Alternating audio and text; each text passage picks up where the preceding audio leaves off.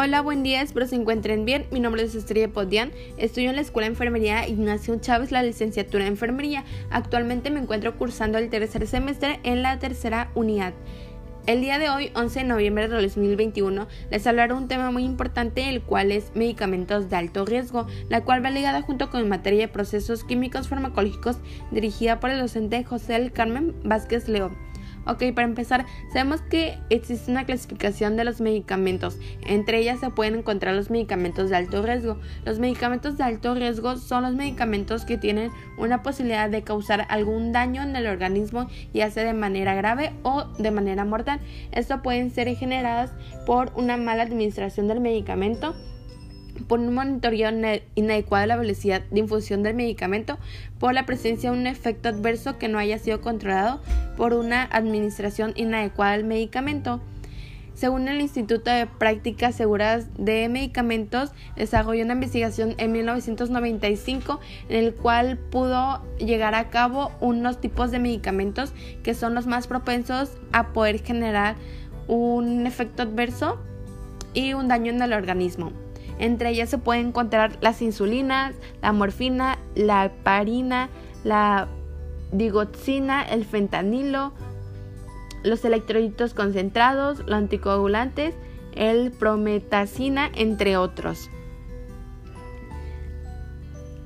Los medicamentos de alto riesgo pueden ser pueden generar algún daño grave en el organismo a causa de un error en la identificación del medicamento, error en el cálculo de dosis, a veces por un descuido inadecuado se puede ocasionar una mayor cantidad del medicamento, error en la técnica de administración que se vaya a realizar, error en la identificación del paciente y esto puede ser muy generado en los hospitales públicos ya que se puede llegar a tener una identificación inadecuada a causa de que se tiene mayor contacto con los pacientes y a veces se puede llegar a confundir el tipo de tratamiento que llegará a necesitar cada uno de ellos. Valorar si existe algún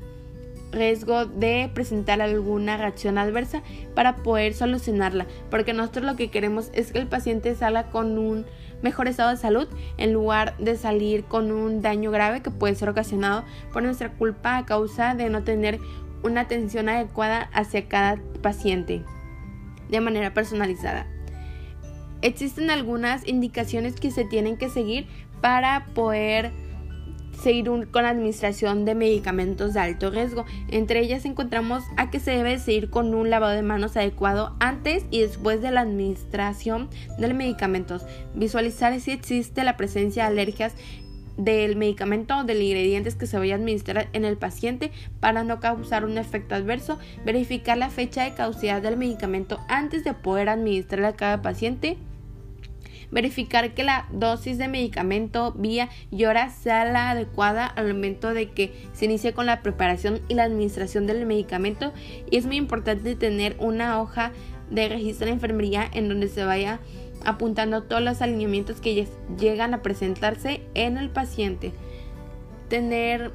una administración del medicamento adecuada, tener un monitoreo de la velocidad de infusión. Esto es muy importante porque a veces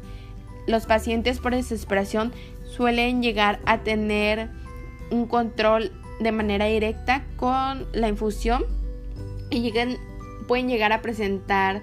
modificar la velocidad ya que se desesperan y ellos piensan que si la velocidad está más grande pueden llegar a tener una recuperación o un alivio de mayor forma. Sin embargo, eso no es adecuado porque se tiene una, una velocidad adecuada para cada tipo de tratamiento y conforme ellos lo vayan a necesitar, si no se podría llegar a presentar una sobredosis en el paciente. Verificar si existe la presencia de un efecto adverso en, al momento de poder administrar el medicamento y poder solucionarlo. El Sistema Nacional Certificado de Establecimientos de Atención nos dice que existe un modo de uso al momento de la administración de este medicamento. Entre ellos es muy importante etiquetar los medicamentos con un código de color, en este caso es un código rojo, para identificar los medicamentos que son de alto riesgo y tener un mayor control de este tipo y poder separarlos. Esto tiene que ser verificado en los medicamentos en el envase primario y en el envase secundario. Los medicamentos tienen que estar prescritos en la infusión intravenosa y deben de ser diluidos y no mezclados porque no sabemos si este tipo de medicamentos podrían llegar a ser compatibles con el otro.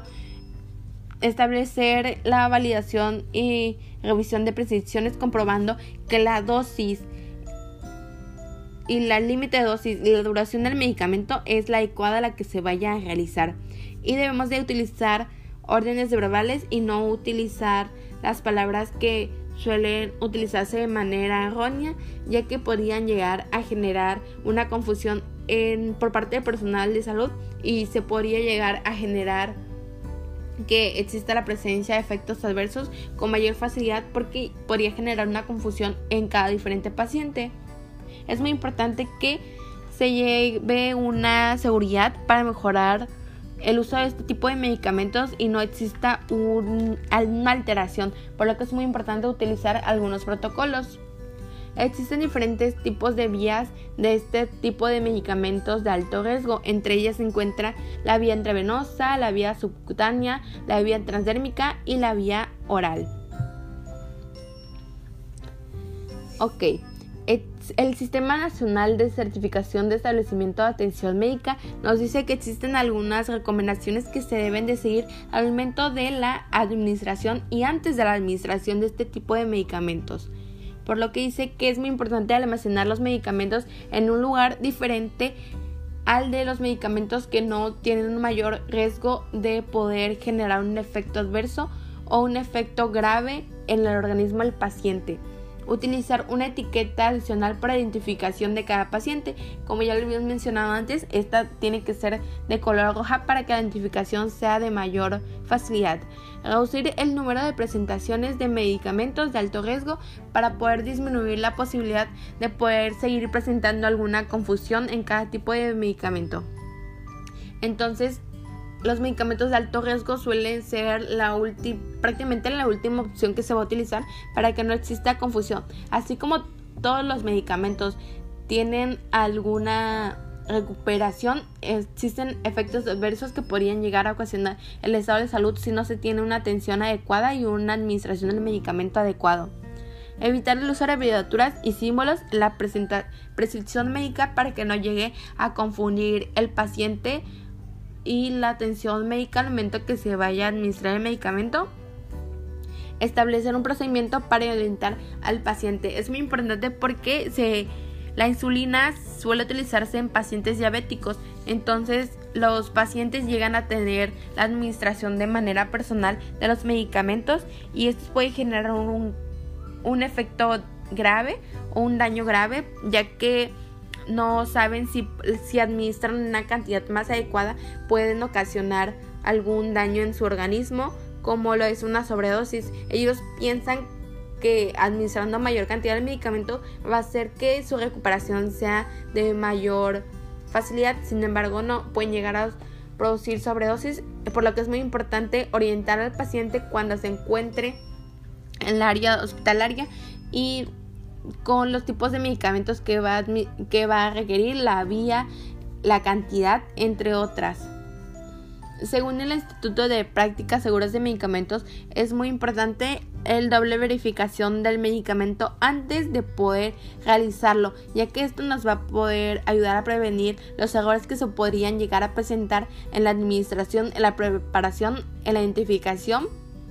en la dosis, la vía y es muy importante tener en cuenta la fecha de caducidad al momento de preparar y al momento de administrar, ya que si no podríamos llegar a ocasionar un efecto adverso, un daño grave o mortal en cada paciente, por lo que es muy importante que antes que se administre el medicamento se lleve otra verificación del medicamento antes de poder hacerlo, ya que podríamos llegar a ocasionar algún daño grave en el paciente. Por lo que es muy importante tener en cuenta que se debe de verificar la dosis, la vía, la hora, la velocidad de infusión y el paciente al que se vaya a administrar. Es muy importante tener el tiempo y la atención adecuada que se vaya a brindar, ya que algunas veces como personal de enfermería podemos administrar el medicamento y irnos y olvidarnos por el trabajo que nos saturamos.